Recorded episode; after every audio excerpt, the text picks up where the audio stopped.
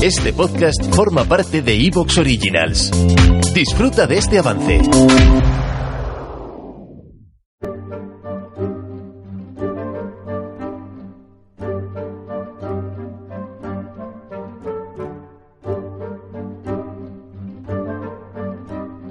Bienvenidos a Historia Ficción. En este podcast escucharéis historia en mayúsculas, pero será una historia de ficción, una ucronía. El programa de hoy va a continuar con la saga del reinado de Felipe II. Cada uno de estos episodios os recuerdo que está pensado para ser escuchado en orden, así que os invito que si descubrís el podcast en este programa, mejor empecéis el relato escuchando el primer episodio, que corresponde a Historia Ficción 77. Para los demás os recuerdo que en episodios anteriores hemos conocido primero la juventud de Felipe II. Después hemos visto cómo Felipe reformaba la economía castellana para hacerla sustancialmente más eficaz, productiva, estimulando así, por ejemplo, el crecimiento demográfico o el tener más recursos. Asimismo, en los primeros años del reinado de Felipe, todavía con su padre el emperador Carlos en vida, Felipe se enfrenta a Francia de manera exitosa, en la batalla de San Quintín, Gravelinas, una supuesta toma de París, y en fin, Francia queda inmovilizada como un gran actor y rival de España. Serían precisamente estas victorias sobre Francia las que dieron un margen adicional a Felipe II, además de los recursos por su economía reactivada, bueno, pues para dedicar los años 60 y 70 de su siglo de reinado para enfrentarse al peligro turco y berberisco. Y esto es lo que vimos en el episodio anterior. En este cuarto programa de la saga nos vamos a ir a Flandes. En la realidad, como todos sabemos, Flandes fue un espacio fundamental en el desarrollo a todos los niveles del reinado de Felipe II. Y ahora querría deciros, antes de empezar, más o menos cuándo va a ser el punto de divergencia o hasta dónde nos vamos a enfrentar con, con la realidad. Pues vamos a ver, todo va a ser esencialmente real hasta que se produzca la divergencia que será cuando salta la revuelta, entre el año 1566 y ya más abiertamente 1568.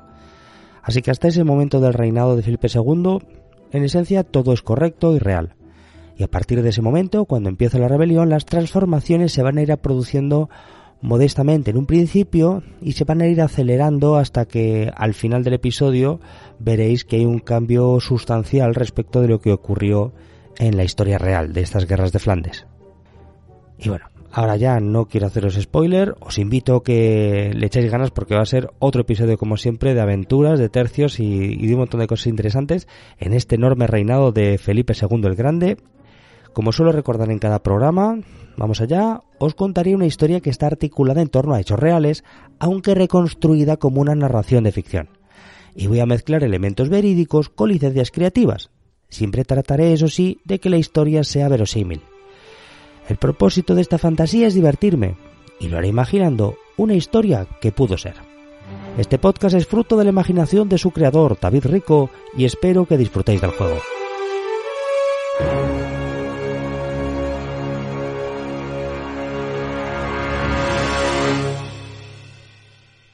Capítulo 1. La situación en Flandes antes de la rebelión. Como es sabido, Felipe II había recibido una enorme herencia de su padre, el emperador Carlos V. El 25 de octubre de 1555, el emperador Carlos renunció en favor de su hijo Felipe a la jefatura de la Orden del Toisón de Oro I, después el Ducado de Borgoña y acto seguido al señorío sobre las 17 provincias de los Países Bajos. Esta transmisión de los Países Bajos se hacía con la denominación de Señor de los Países Bajos, era una forma descriptiva para designar al soberano de estas 17 provincias, y que se había fijado con la pragmática sanción dictaminada por Carlos V en 1544, que unía los destinos de estas 17 provincias y su heredad.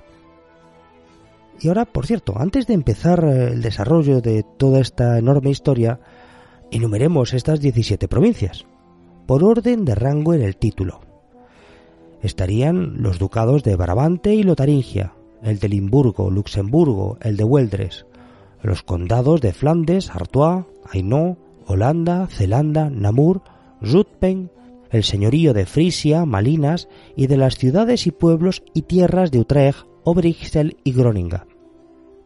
Pues bien, esta es la enumeración de las 17 provincias. Y bien, como hemos dicho, en octubre de 1555 se produjo la cesión por parte del emperador en favor de Felipe de estos eh, territorios, los señoríos sobre los Países Bajos. Y esta sucesión real significó que los territorios pasaban de tener un monarca, digamos, nacional, como sería Carlos V, que había nacido y se había educado en Gante, para pasar a tener un monarca como Felipe II, que había sido educado en Castilla y que al margen de sus viajes de juventud gobernaría todos sus dominios mundiales prácticamente sin salir de la península ibérica. Esta actitud contrastaba con los múltiples y continuos viajes que hizo Carlos V durante todo su reinado, y convertían a Felipe en un rey extranjero para los Países Bajos.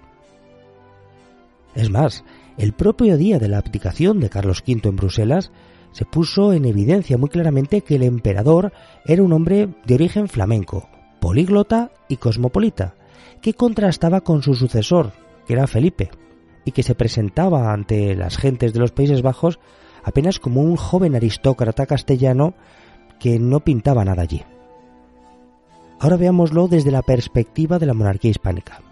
Y es que para esto los Países Bajos eran un importante centro económico, con una emergente burguesía comercial, que para el siglo XVI había hecho que estos territorios dejasen atrás el feudalismo tardío y que fuese manifestando ya una transición avanzada hacia la hegemonía del modelo de producción propio del capitalismo mercantil. Es decir, las tierras de los Países Bajos estaban muy avanzadas y tenían una economía muy dinámica. Esto desde la perspectiva extractivista de las monarquías absolutas que estaban surgiendo en esta época, y con la noción de Estado moderno que a su vez también estaba emergiendo en esta época y que trataba de imponer Felipe II, bueno, pues hacía que los territorios neerlandeses ofreciesen unas condiciones... ¿Te está gustando lo que escuchas? Este podcast forma parte de Evox Originals y puedes escucharlo completo y gratis desde la aplicación de Evox. Instálala desde tu store y suscríbete a él para no perderte ningún episodio.